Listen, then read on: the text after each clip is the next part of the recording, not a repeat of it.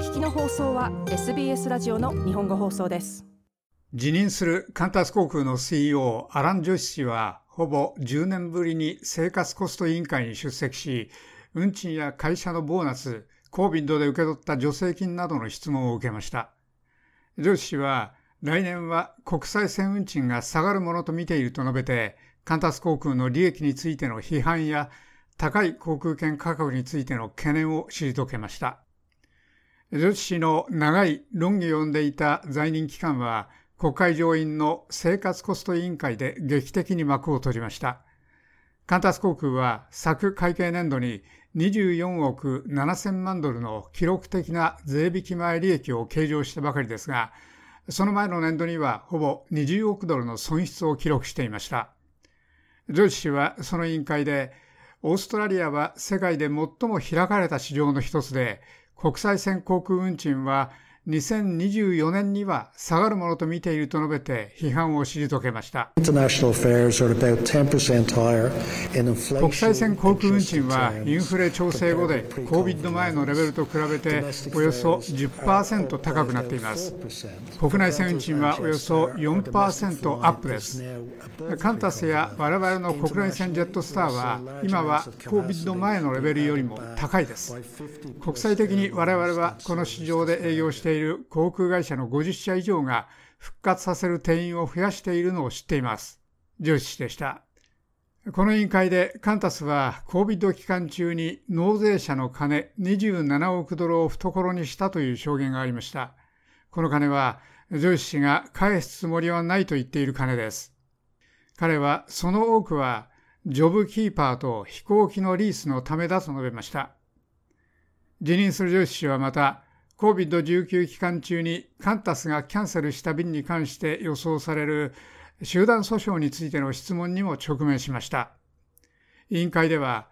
カンタスが30億ドル相当の旅行クレジットを払い戻したという証言もありましたが、それには今、ジェットスターの顧客が持つおよそ1億ドルは含まれていないことが明らかになりました。ジェットスターの CEO、ステファニー・サリー氏です。The, uh, Jetstar credit, which is around 100 million, will take on ジェットスターのクレジットおよそ1億ドル、皆さんに正確な数字を差し上げるよう気をつけますが、人々が持っているクレジットのおよそ50%で100ドル以下です。ですから、その金額を払うよう、それらの顧客に連絡するという意味は想像できます。ジェットスターは主にオーストラリアを拠点にしたクレジットでもあります。サリー氏でした。便数を増やすというカタール航空の試みもこの委員会で詳しく調べられました。ゾー氏は、カンタスが競争を阻止するために政府と結託しているという説を否定しました。そして彼は、その問題に関するいかなる話し合いの内容も確認するつもりはないと述べました。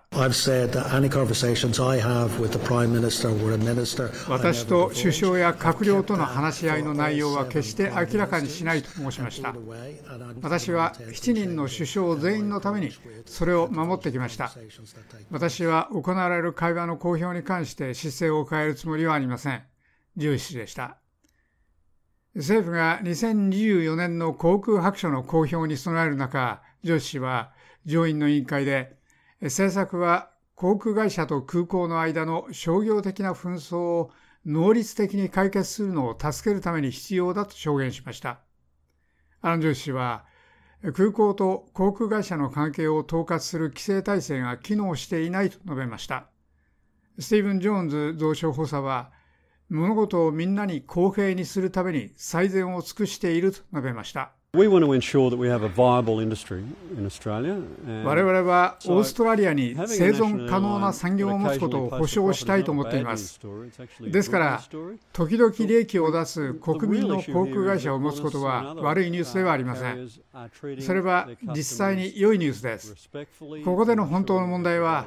カンタスなどの航空会社が顧客を大事に取り扱っていることと、それらが正しい種類のサービスや時間通りのサービスやできる限り安いチケットを提供していることを保証することです。ジョーンズ増床補佐でした。航空専門家のジェフリー・トーマス氏は、手の届く料金の旅行が極めて重要だと述べました。我々は孤立しているので、おそらく世界の他のどの国よりも絶対に航空に頼っています。ですから、彼らが利益を出すことは大変重要です。彼らが燃料消費の少ない最新のテクノロジーの航空機を買う能力を持つことは大変重要です。カンタスが注文している新しい航空機は入れ替え対象となっている航空機よりも30%から40%燃料効率が良いです。それは全て環境のためです。それは全て運賃値下げのためです。それはお互いに得な状況です。航空専門家のトーマス氏でした。以上 SBS ニュースのアイメン・バガダティとフランチェスカ・デヌーチオのレポートを SBS 日本語放送の長尾久明がお伝えしましたもっとストーリーをお聞きになりたい方は iTunes や Google ポッドキャスト Spotify などでお楽しみいただけます。